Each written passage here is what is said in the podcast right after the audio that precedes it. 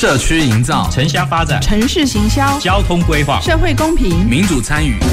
公共的事、你我的事。欢迎收听《公事好好说》，公司好好共，公司呵呵共。本节目由高雄广播电台与国立中山大学公共事务管理研究所合作直播。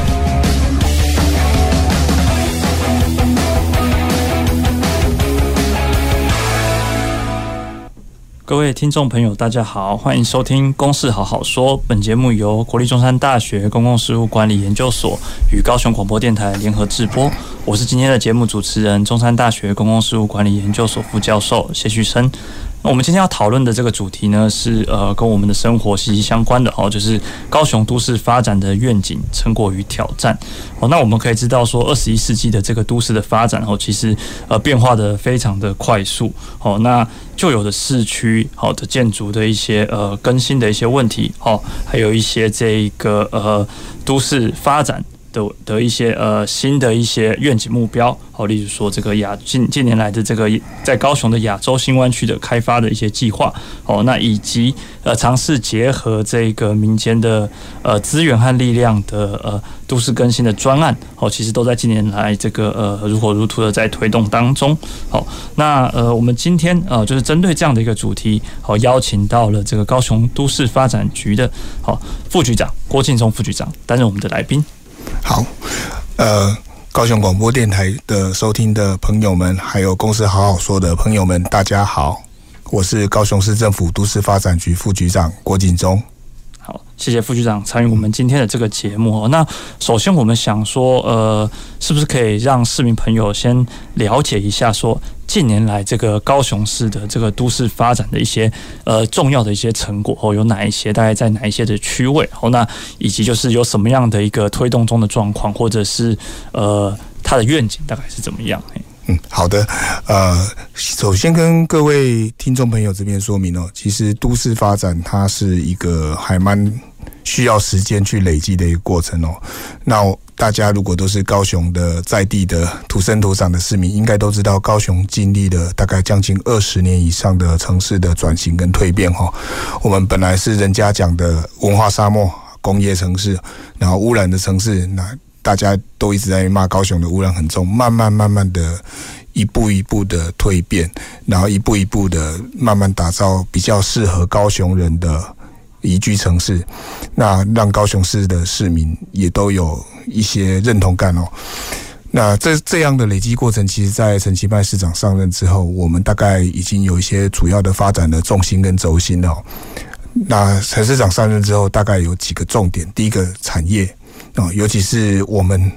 产业的部分哦，要转型，要吸引更多的青年学子，还有青年朋友回乡，所以高雄的产业势必得要转型。那另外，因应中美贸易大战的结果，有很多原来在大陆设厂的厂商也是会在。回流台湾啦，那回流台湾，当当然优先选择除了北部的几个重要的工业城市之外，高雄是一个工业工业的大本营，所以我们在第一要务的部分就是让产业能够再投资高雄。那这样让产产业再投资高雄，我们就必须要针对产业的。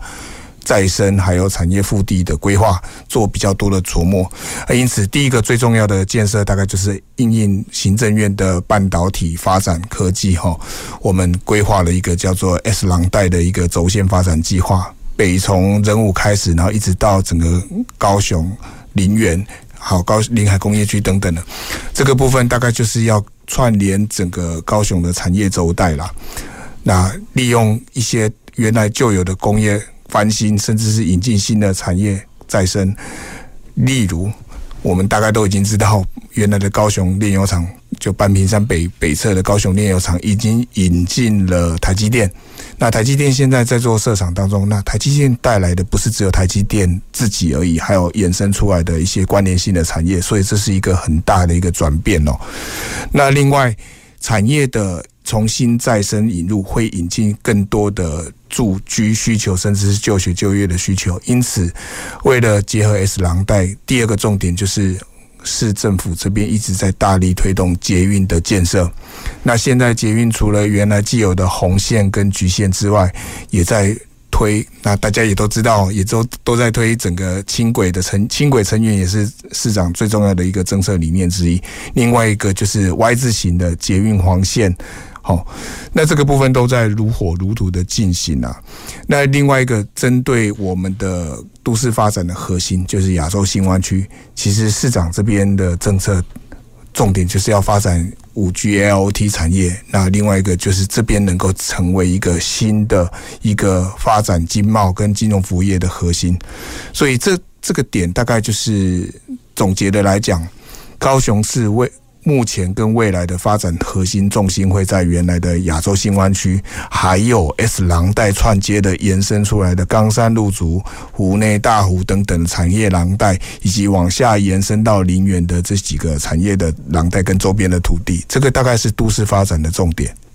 谢谢副局长。那刚刚从这个呃副局长这个呃分享这个内容里面，我们可以知道高雄市的这个都市发展，就是从过去的这个中地的一个呃样貌形态哈，那逐渐就是呃朝向这个中地的再利用，然后产业的这个转型，在呃扩及到它的周边的一个我们过去没有呃设想到的这些的一些环境的一些好空间的一些整合。好，那这边刚刚呃副局长也提到了这个产业的这个转型的时候，它会带来这个。呃，居住或者是商业还是休闲的一些需求好，所以它会对于这个呃都市的这个土地的会有一些呃变革的一些要求。好，那呃再来配合这个轻轨的这个还有捷运的发展哦，还规划发展还有开发哦，那其实都可以知道，那土地其实是面临一个比较剧烈的一个呃变动的这个需求。那所以呃延伸这样的一个呃课题，就是呃那。呃，就是说，在都市发展局的这个角色，他怎么协助？就是说，诶，高雄市的这些土地，它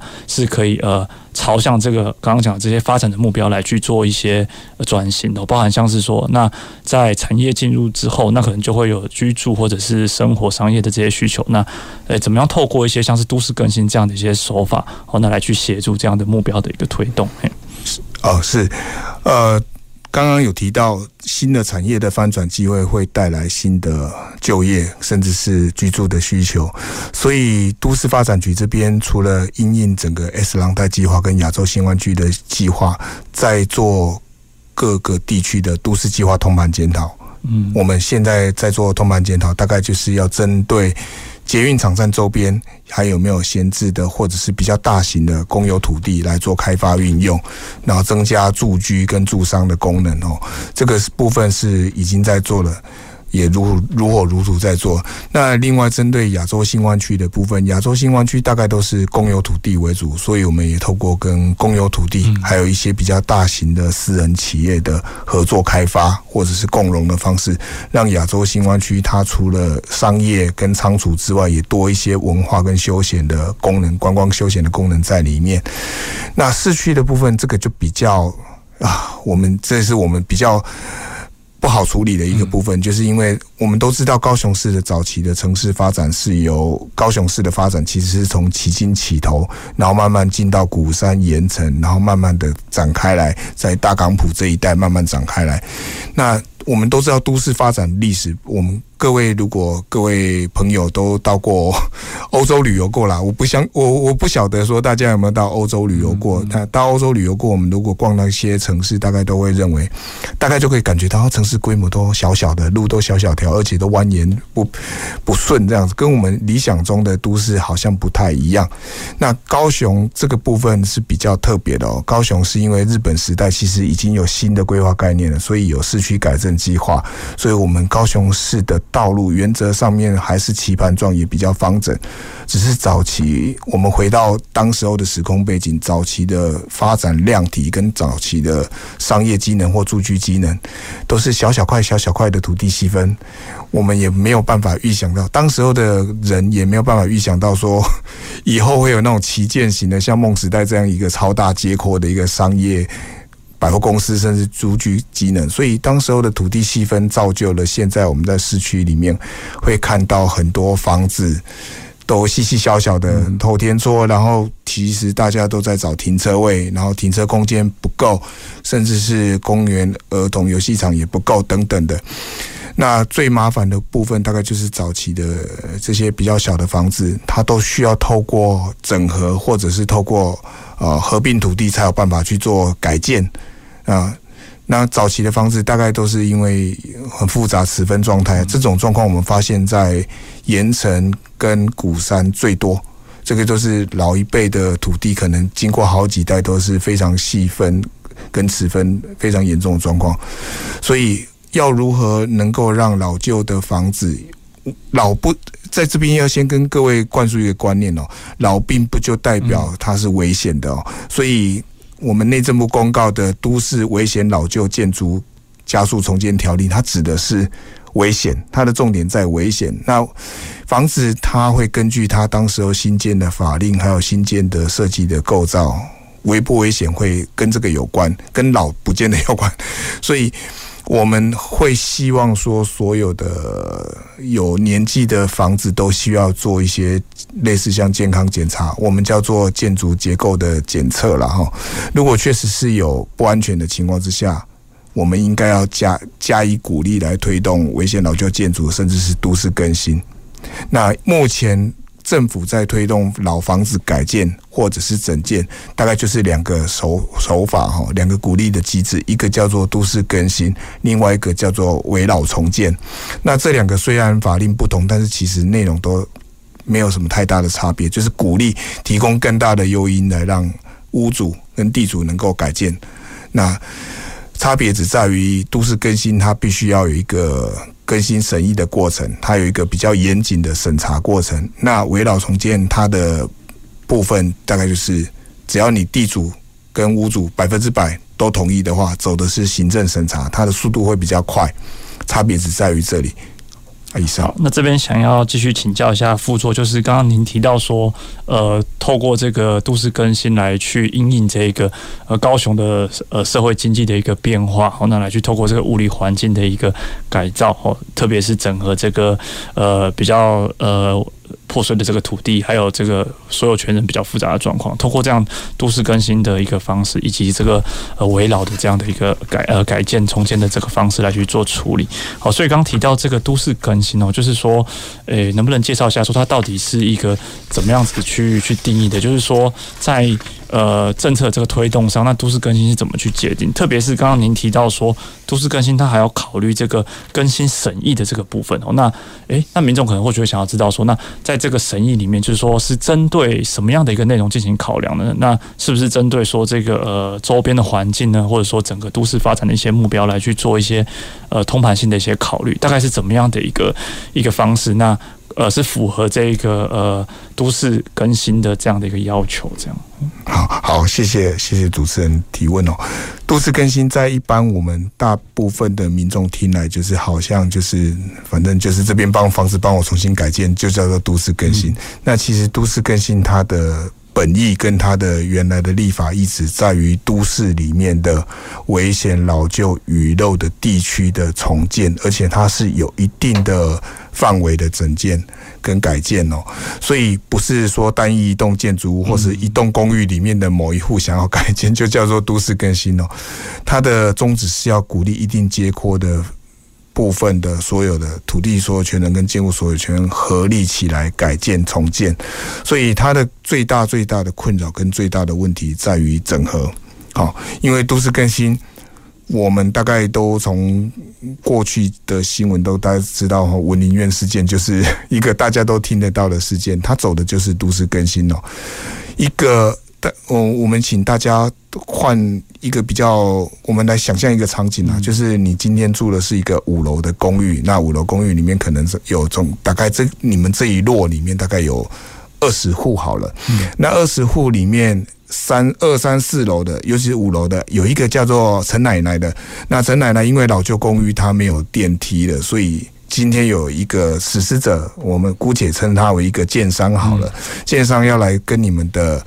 那个公寓谈改建、都市更新改建，我们来跟你谈说啊，我们大概以后你这边可以盖成怎么样呢？一平可以换几平啊？那以后这边会有电梯，生活环境会比较好啊。那一般我们大家都可以猜得到，说只要价钱谈得拢，只要大家诱因给的够，建商愿意让利让得多，通常二三四五楼都不会有太大的问题。那通常一楼我们大概都知道，一楼的公寓可能就是会有违占建啊，或者是做商业使用，或者是租给人家做也一些店面的，这些会有租金收益的问题，所以一楼的抗性会比较高一点点。我我我刚才讲的这种情境哦，大概就是都市更新会遇到最大的困扰，就是不是百分之百的人都同意。那不是百分之百的人都同意的情况之下，就要好好的整合跟协调。所以都市更新最难的部分，真的是在整合。那另外一个回到刚刚提到的重点，都市更新民众如果。一想一想到都市更新，它是什么一个东西呢？都市更新哦，现在按照都更条例，它有政府划定的更新地区，也有民间依照政府订定一个最小规模来提都市更新事业计划。所以，我如果今天是一栋公寓，我公寓里面的人有很大部分人想要来更新重建，只要他能够计算得出来他的土地的法定空地建蔽都合法的话。大家都同意的话，是可以自己提都市更新事业计划的，这是第一点。第啊，第二点，公公部门的土地现在都朝向在一百零八年都市更新事业啊，都市更新条例修法之后，公有的土地原则上都是会走公办都更的方式处理的，因为公办都更才能够更着重在公益性，用这个方式来跟民间的更新区隔，所以。不论是走公办或走自办，它都会经过都市更新条例里面要求的，要举办一个叫做公听会。如果今天是民间办的，这就是民间要举办一次民间自民间版的公听会，然后邀集。地主所有权人还有周边的群众一起来探讨，说这样的更新计划对以后的环境有没有什么冲击，有没有什么问题？那第二个部分就是要举办公版的，就是由我们政府部门来办公听会，这个是都是必要的条件。第三个是他要在报高雄市政府，如果今天是高雄市政府是都市更新审议事业单位的话。还要再经过一次听证会，在核定之前要举办一次听证会。所以，如果走都市更新呢？今天我们再回到刚刚那个场景，今天有一个实施者来找啊陈阿嬷说要谈都市更新呢，他第一个要先花很多的时间在整合这边土地所有权同意，同意完了之后，他要开始去写都市更新事业计划。跟如果是他要是换。换地的话，就是要分房地的话，他必须还要再走一个叫做权利变换计划。这个法律法律术语就是我们简单的讲，大概就是建商跟你谈一平，你的价值多少，然后更新后你可以换到多少，一平换几平的概念了。他必须要有一个很严谨的估价过程，然后分配的权利分配的结果，这个叫做权利变换计划。好，我不晓得这样讲大家听不听得懂？就是他要写两本计划出来，一个叫做都市更新事业计划，那。大家可以很简略的去想象，说都市更新事业计划就是一个实施者，一个建商，我们把实施者叫建商啊，我一个建商告诉你，哎，你这边五楼公寓，我以后可以盖成十六楼或十五楼，那十六楼、十五楼长成什么样子？那你的？如果加入我的都市更新，你可以选择分配在三到几楼、三到十楼里面的，啊，你的房型大概是怎样？一房、两房、三房，啊，你要不要多退少补钱？好，你有没有停车位？如果你要停车位，你要再多付多少钱？这个叫做都市更新事业计划。然后事业计划出来之后，才会有好，我们来，我们确定要来算分配比例，那个就是叫做权利变换计划。我要一瓶换多少瓶给你？你要不要多退少补？那个叫权利变换计划。然后这两本书《都市更新事业计划》跟《权利变换计划》都要经过公听会两次。一个叫民办，一个叫公办，然后还召开召开一次一次听证会，听证会是公公家部门办，这些程序都完了之后，才还会送到都市更新事业审议委员会、争议审议委员会里面审议，审议通过之后才会核定，核定代表说你的都市更新事业被认可了，那更新事业这被认可了，接下来的工作就是开始去申请建造施工，等到盖好了之后才。实施者那个建商就会按照都市更新事业计划跟权利变换计划来跟你分配房地过户等等的事宜，所以它是一个不算短的一个时程。就是都市更新，大家不要想象的，它的它的时间是很很很短的，因为我们刚才讲过，都是更新最难的是整合。那第二个部分是我相信大家都会忽略掉一点，就是羊毛出在羊身上。既然实施者来跟你讨论整合，他一定会有成本利益的考量，所以。早期的一瓶换多瓶那个部分在台北现在已经不含了。那高雄如果还要再讲一瓶换一瓶，甚至要免钱的停车位，我觉得那个会让都市更新的困难度会更增加。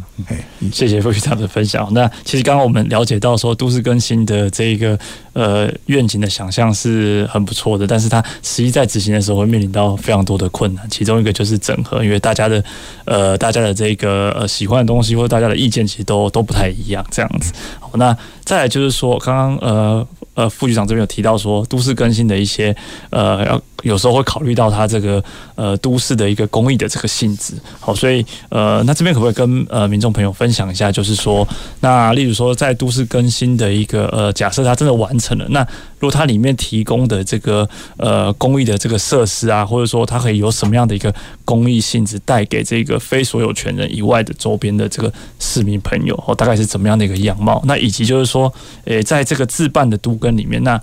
呃，因为刚刚有讲到公办都更跟自办都更，那公办都更的呃的操作，那可能是公家土地，它就比较容易可以去规划或是安排这些公益性质的一些东西哦。那自办都更这个地方，那这样的一个部分要怎么样子去引导，或者是怎么样提供这个奖励来去促使，就是这个自办都更它可以有公益性质的呃展现这样子。是啊，回到都市更新条例的精神哦，它就是一个最大最大的优点跟最大的公益，当然是协助街区的安全，确保说。重新改建之后的建筑跟街区是安全，而且符合未来生活的需要，还有改善城市的雨漏景观，这个当然是最大的公益性。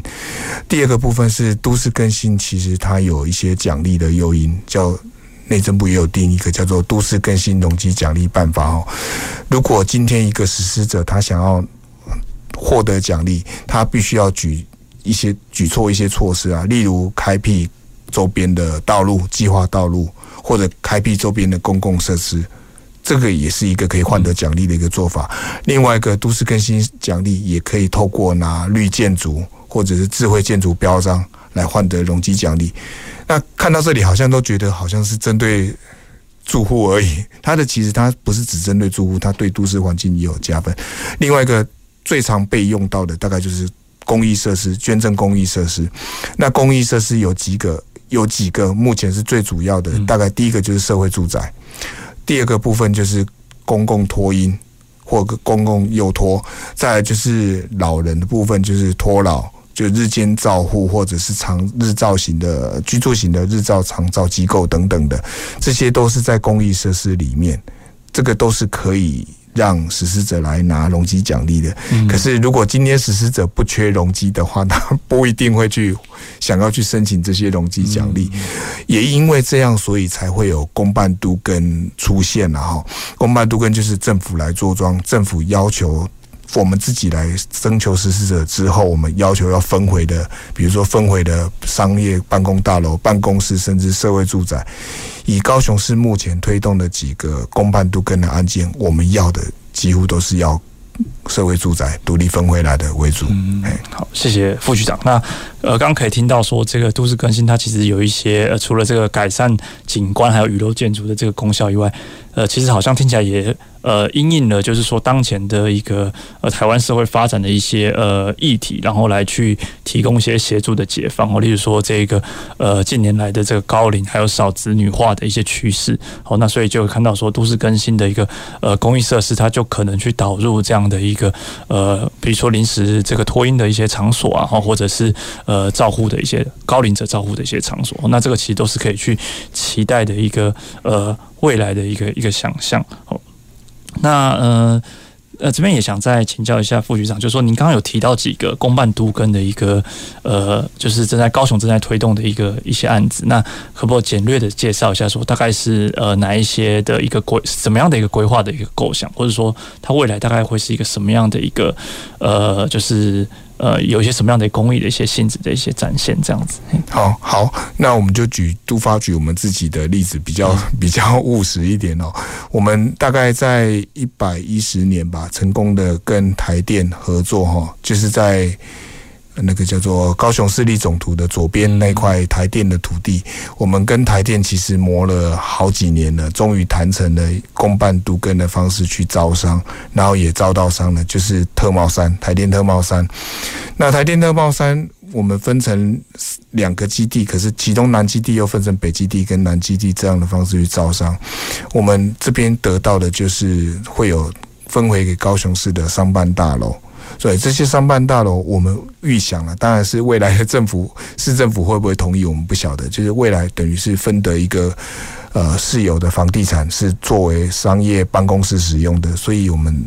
市政府的相关的办公室可以一路啊。举例来讲，类似像都以后的都发局，甚至是都发局成立的住宅都市中心，甚至城市愿景馆，就可以透过不用花钱的方式去透过实施者新建。然后分回给我们，另外一个高雄市政府这边的相关的单位也可以拿到这些房地，那这些房地可以作为以后要发展五 G IoT 或新创产业的办公室使用。特茂山是这样的一个。啊，例子。那另外一个，我们目前在招标当中的左营大中路的机关用地第二十号，我们简称 G 二十啦。可是现在讲 G 二十不是很好，不是很好听。大概就左营大中的都市更新哦，我们也是透过公办都更的方式去拿到，帮等于是帮公务局拿到新的一个办公室之外，还会有社会住宅。嗯，我们大概都是透过公办都更去达成这一些。啊，公益设施的取得。那除了这个之外，其实我们财政局、我们的捷运局都有在透过公办都跟在取得相关的公益设施。嗯，好，谢谢副局长的分享。那其实刚呃这边提到这个用地哈，公共设施用地的这个呃数字编号，那其实就是说在都市计划里面，就是呃为了分辨就是同一种类的公共设施，有时候会做这样的一个编号。所以刚刚就提到这个案例，有介绍到是这个呃机关用地二十的这样的一个都市更新的一个呃案例。所以从这里面可以看到说，这个呃公办都跟它在磨合上都会需要呃花一些努力哦。那所以其实呃。可以想见，就是说，如果是呃这个自办都跟啊，或者是说以民间的力量来去做呃推动的时候，他可能就会呃面临到一些呃。更多的一些这个呃困难需要去克服，所以呃节目的稍后我们也会去聊一下说呃近年来政府推动的一个加速都市更新的一些呃专案的一些政策，来去跟这个呃市民朋友分享哦。那尤其是这个哦，比如说都跟一六八的这个专案，好，那等下我们会请教这个呃副局长，就是关于这个呃加速都市更新推动的这个政策的这个内涵。好，那呃，让市民朋友了解说，哎，那其实呃，现在对于都市更新的这个呃推动哦，其实是有一些这个呃奖励的一些作为，然后那来去促进这个都市更新的执行。好，那我们等下就呃，我们先休息一下哈，那稍后再回到公事好好说。走进时光隧道，踏遍每个街角，城市的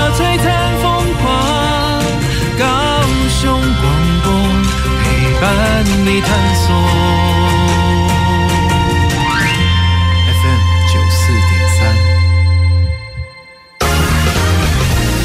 听众朋友，近日好雨不断，提醒您降雨后应落实寻道清刷，避免积水容器成为结节滋生的温床。为了预防肠道传染病，请注意饮食及环境卫生，以稀释一百倍的含氯漂白水擦拭居家环境。厨具及餐具也应该煮沸消毒。清理家园的时候，请不要赤脚或穿拖鞋，避免被生锈器物割伤，预防感染钩端螺旋体病、类鼻疽或伤风等等传染病。一起来防范雨后传染病。高雄九四三关心您。头家，工地遐粪扫安怎处理啊？叫黄个塞车载后壁迄支线遐弹就好啊。安尼无好吧？遐毋是市政府的土地吗？安尼毋是足无公德心呢？叫你等，你就等啊！你要做环境污染的推手吗？公有土地，请勿乱丢废弃物，违者可依违反废弃物清理法罚款或负有刑责哦。不要为了蝇头小利，留给后代子孙满是垃圾的环境。以上广告由高雄市政府地震局提供。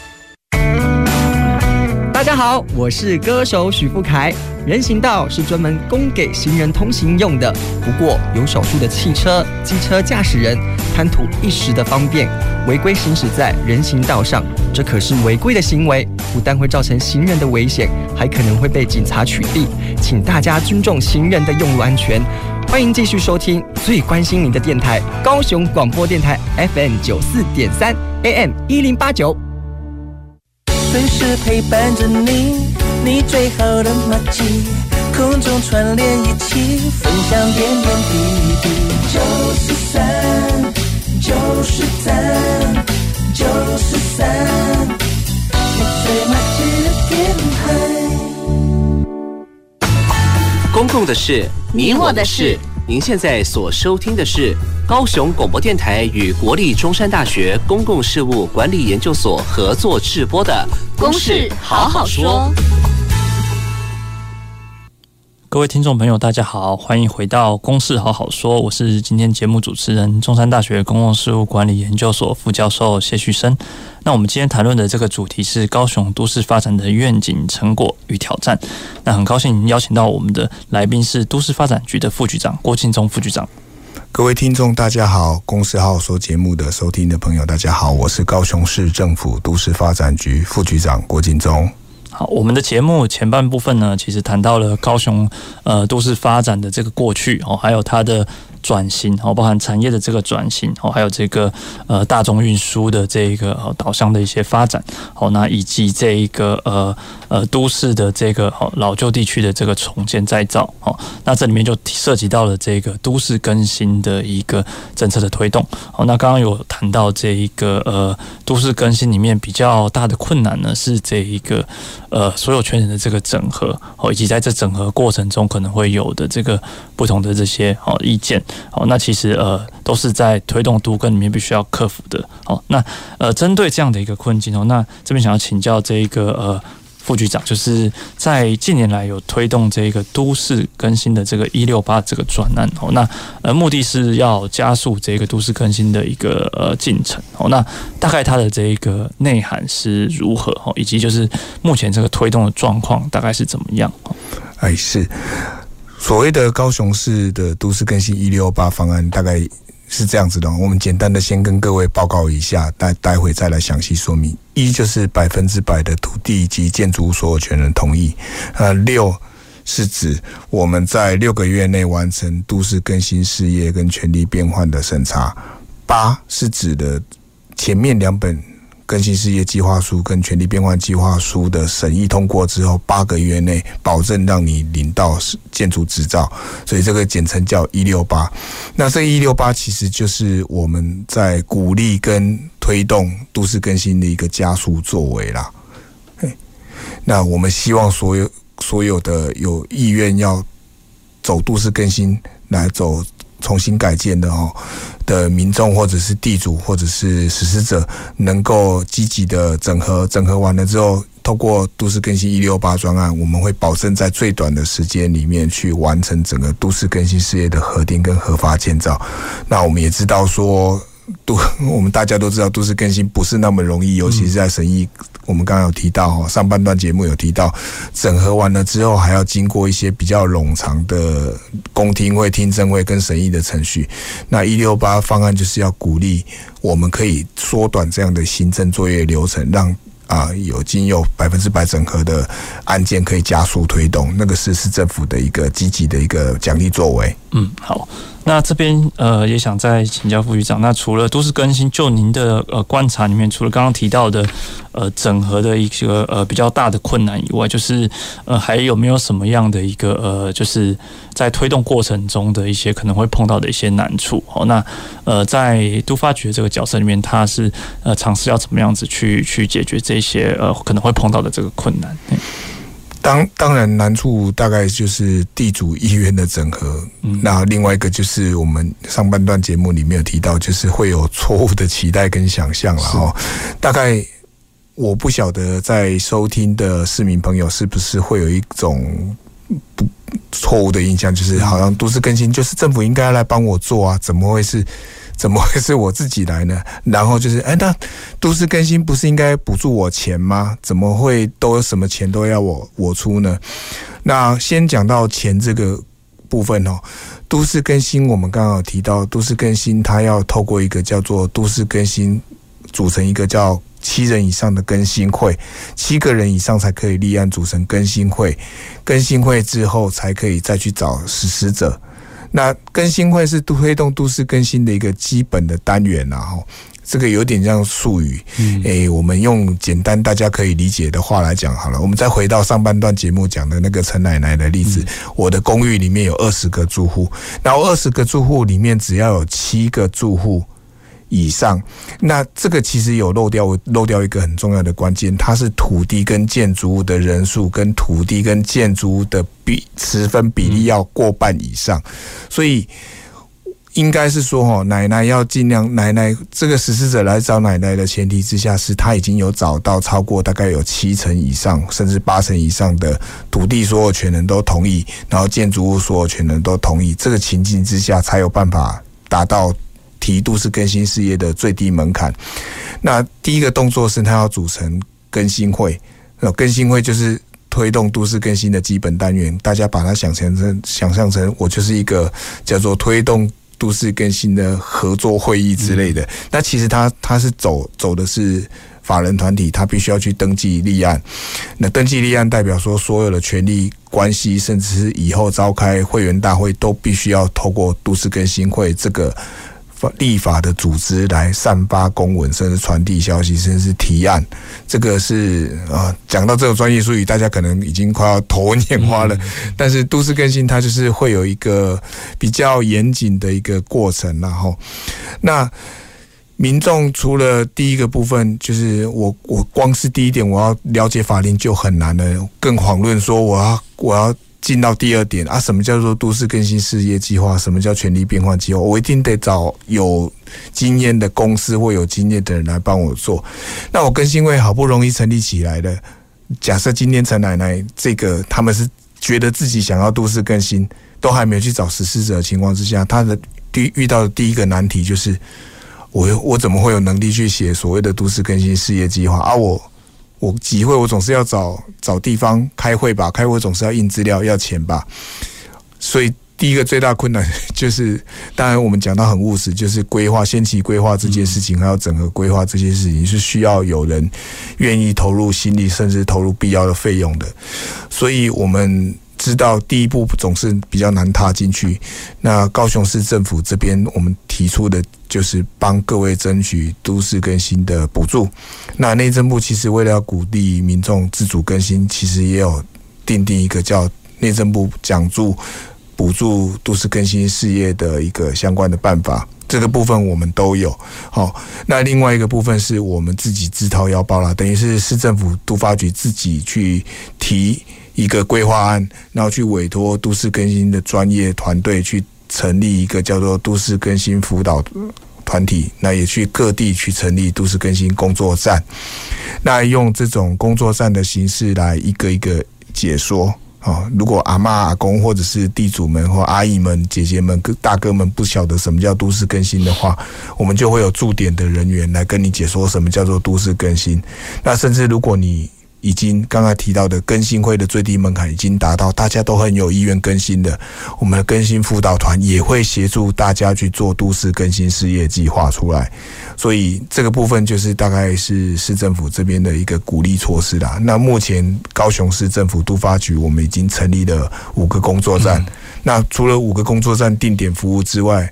任何的呃有有意要了解都市更新的。呃，土土地所有权人也好，或建物所有权人也好，或者是民众也都可以来跟我们这边洽询，甚至是我们都会有上网公告这些相关的书件。那都市更新，它毕竟就是一个法定的要件跟法定速度，所以有一定的门槛呐。啊我们尽量是用比较简单的话，跟有专人辅导的方式来让大家了解都市更新。好，谢谢副局长。那刚刚呃这边呃有提到这个都市更新它的这个推动，除了刚刚讲的“一六八”专案的一个呃作业上的一个加速的一个奖呃奖励的这样的一个呃作为以外，那其实也可以呃看到说。呃，在这一个呃都市更新的这个初期的这个作业规划上面来讲，也有一些资源哦，还有人力，还有专业知识的一些辅导等等，都有在呃陆续的投入到这一个呃都市更新它前期所必要的一个呃先期的一个哦筹组哦，还有这样的一个呃作业的这个程序里面来哦，那这个其实都可以提供这个呃有有意愿的这个民众或是建物或土地所有权人来去呃呃尝试去。去推动这个都市更新的这个进行啊，好，那呃，这里我想接着再请教这个副局长，就是说，呃，在广义的这个都市更新的概念里面，哦，就是呃，也有针对所谓的这个呃老旧或是危险的这个。建物的一个呃重建哦，那或者是改建等等的这样的一些呃政策或是制度哦，它跟都市更新好像又呃比较刚提到这种法法定上的这个都市更新好像又不太一样哦。那它大概是什么样的一个内容哦？因为我们也可以知道说，高雄市现在目前也有一些呃老旧的一些呃建筑哦建物，那可能民众也比较关心这一块哦。大概有什么样的一个呃作为来去协助民众说，它可以呃让它的这个比较遗漏的这个建筑，它可以。呃，有翻新的这个可能。是是，呃，刚刚谢教授有提到翻新的可能，我这边我就再跟各位再详细说明一点，就是都市更新吼，都市更新条例里面的都市更新包含了重建、改建跟整建，所以整建的部分也是可以申请都市更新奖励的，更甚至申请都市更新的补助的。那讲到。那个叫做整建，大家可能听不太懂整建是什么。那各位可以大概看新闻，大概都知道有些大楼会吊砖吧？讲大楼吊砖，大家都大概就是比较听得懂了。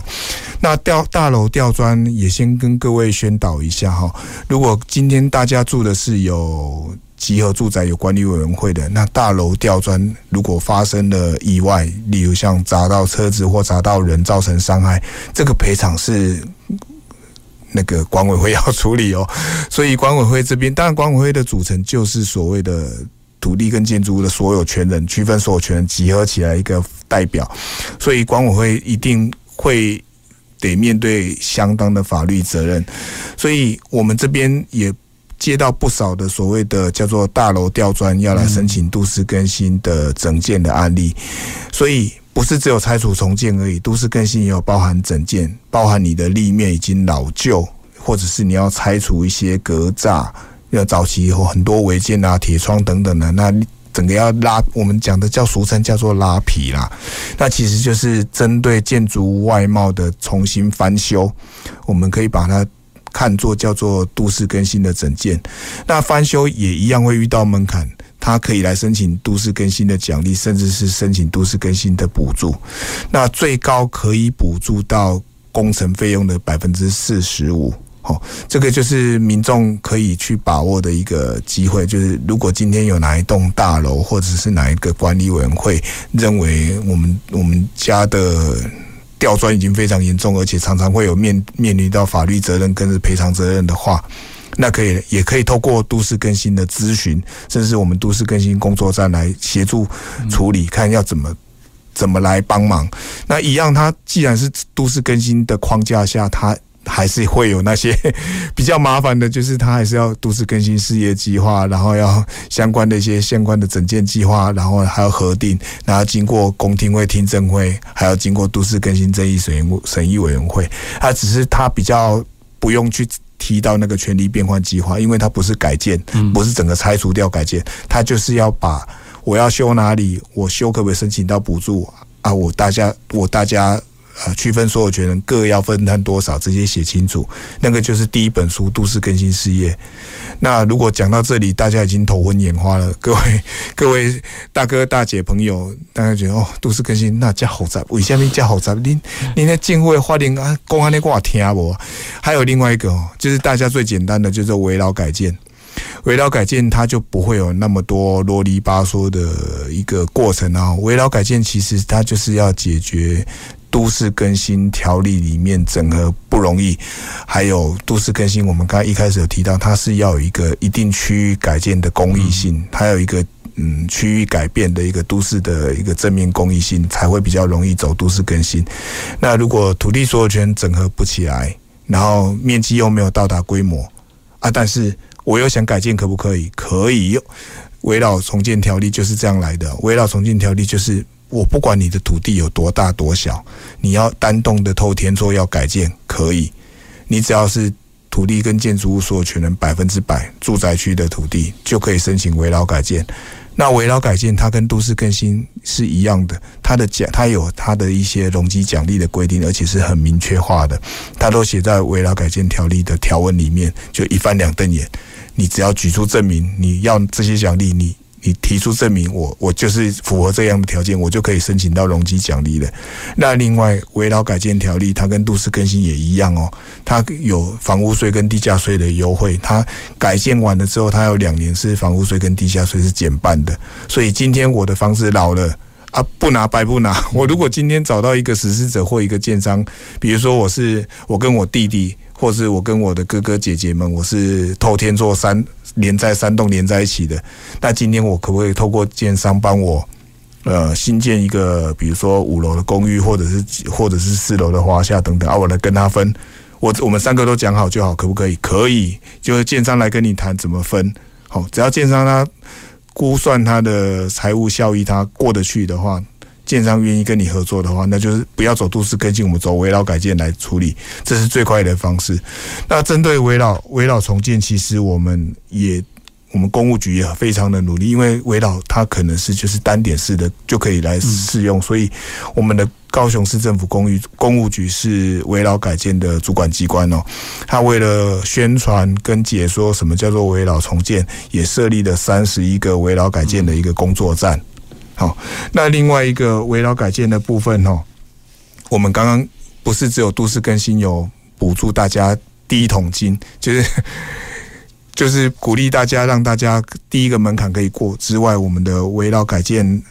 公务局也有补助，公务局这边如果。因为我们危老改建要提出一个重建计划，它不是要审议的计划，但是它就是要申请书面证明你要围绕改建，然后你要哪些容积奖励，那种计划叫做重建计划。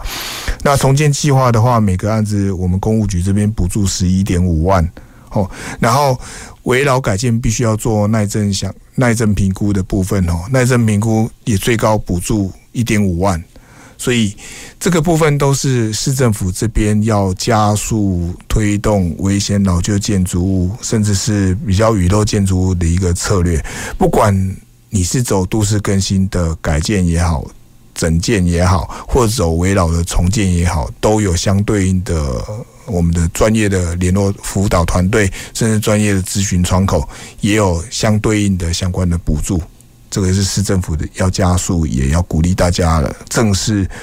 老旧建筑安全的问题的一个措施。嗯，好，谢谢副局长。那所以呃，各位朋友，如果就是说，诶，如果今天呃你有这个老旧这个建筑，或就是如果呃所有权人都是百分之百同意的话，那其实就可以走这个呃。危老的改建条例哦，那会是一个呃比较快的一个一个方式哦，它也是一个呃作业来讲是比较呃没有那么复杂，或是那么骑程那么长的一个呃一个条例哦，那或许可以呃走这样的一个一个方式来去改建这些雨漏的这个建筑哈。那呃在这个条例里面，它是不是目前是它的一个呃实施的这个骑程大概是怎么样？我觉得它是不是有一个呃就是呃截止的这个时间还是怎么样？在这个围绕改建条例这个部分是呃，因为围绕重建改建条例，它是一个本来是一个有落日条款的条例啦，嗯、就是鼓励大家，因为这个条例会诞生，是因为呃，如果我没有记错，就是有好像是大地震哦，我 如果没记错，好像就是台南还是哪里的，大概还是美美浓大地震，还是还是我记错了，还是花莲大地震，不好意思，这个我我有点忘记，但是是因为地震。开始，然后开始，我们的行政院这边还有我们内政部认为走更新，真的是有点困难，整合真的是太不容易了。那可是人命又关天，所以。房子还安全，还是要积极处理，所以内政部才会有一个弄一个围绕重建条例，等于是给你容积奖励明确化，给你房屋税跟地价税的减半征收的优惠条件。可是相对应的，你要大家赶赶紧来，而不要慢慢拖。所以当时候有设立一个截止的落日条款啊，啊，但是发现颇受好评之后，政府也认为说，既然大家都已经有这样的一个。呃，决心想要重建改建自己的危险老旧房子，所以有再次修法延长它的期限。那修法延长的期限目前是一百一十六年的五月三十一号，这是落日。那当然会不会到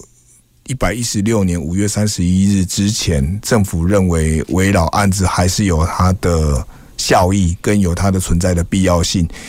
那政府可能行政院跟内政部那边会再讨论吧，啊，如果这是一个好的事情，可能会继续再延续。那但是到时候的一些奖励的条件会不会变少，或者是有一些增减等等的，我们就不得而知了。嗯。好，谢谢副局长。那其实这个呃，围绕的这个条例，其实也是因应呃台湾的一些都市的一些建筑的特性，也就是说，呃，这种比较呃危险或是比较雨漏的这种呃建筑，它可能刚好就是它的所有权人的这个持分状况，又是相对来讲是比较复杂的哦。所以呃，这样的一个条例其实是针对就是说以一个比较短的一个速度来去完成这个呃雨漏建筑的这个改造哦，那它。呃，有一个比较安全的居住，还有都市的公共环境，大概是这样的一个方向。好，那呃，刚刚有提到这个容积奖励的这个部分哦，那其实呃，因为我们也知道说刚。副座一开始节目有提到，呃，高雄的这个发展有提到，呃，轨道运输的一个建设。好，那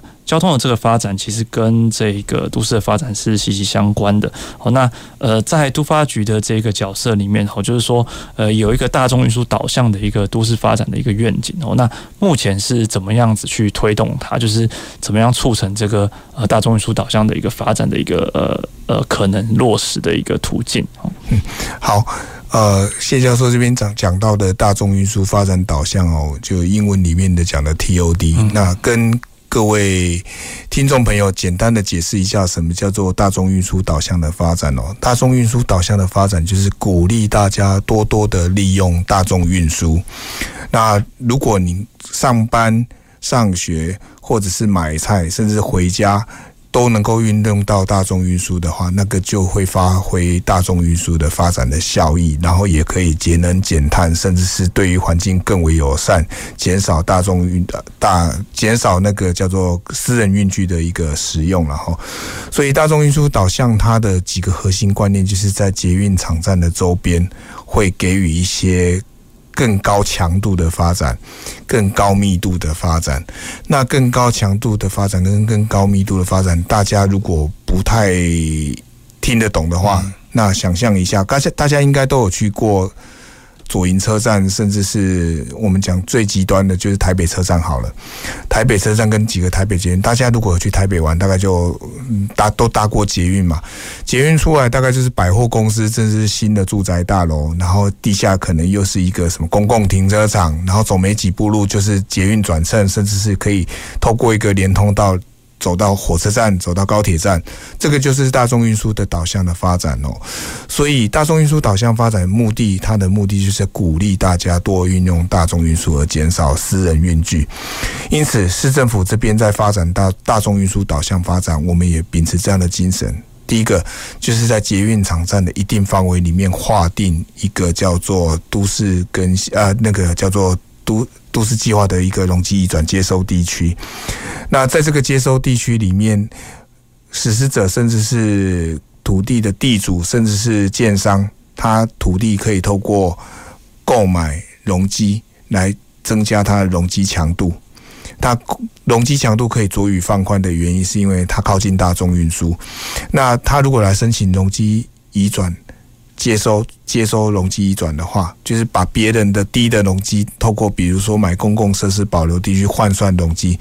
容积各位如果听不太懂，容积你各位把它换成楼地板面积了，更便的对啊。你更便是要给更加给建品是要安怎来的是？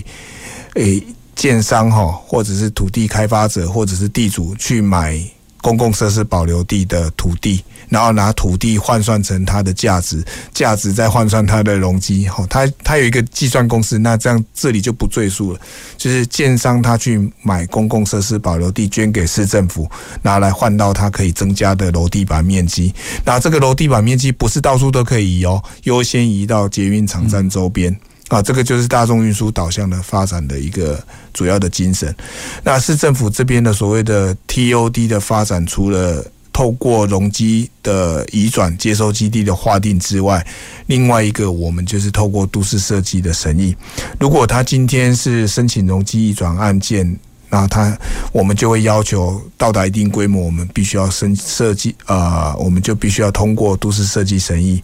那都市设计审议这边会特别在乎跟特别关切的，就是它的一个人车通行跟转运的一个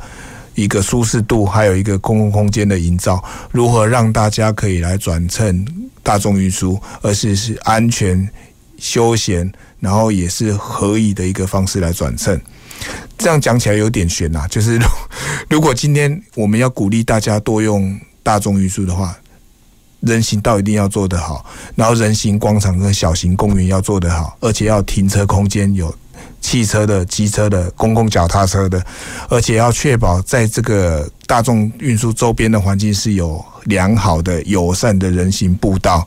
然后还要无障碍的设施，甚至要更多的绿化节能措施，所以这个大概就是大众运输导向的发展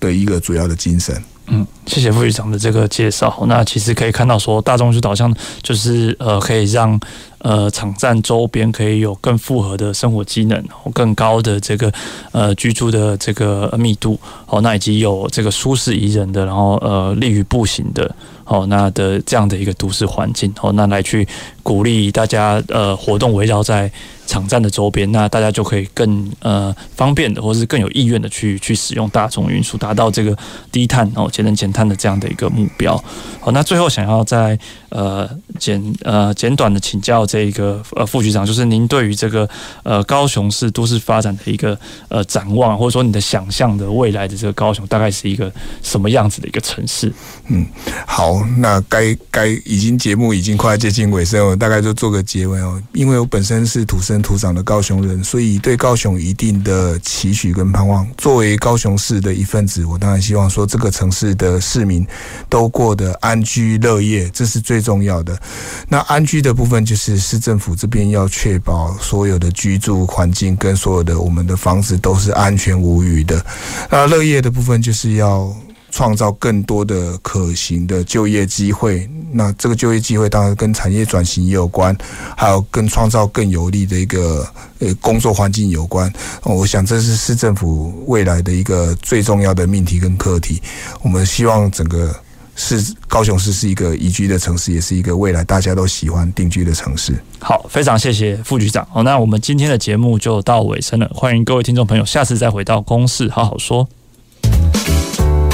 公事好好说，节目由高雄广播电台与国立中山大学公共事务管理研究所合作制播，每周一下午五点三十分进行到六点三十分。谢谢您的收听。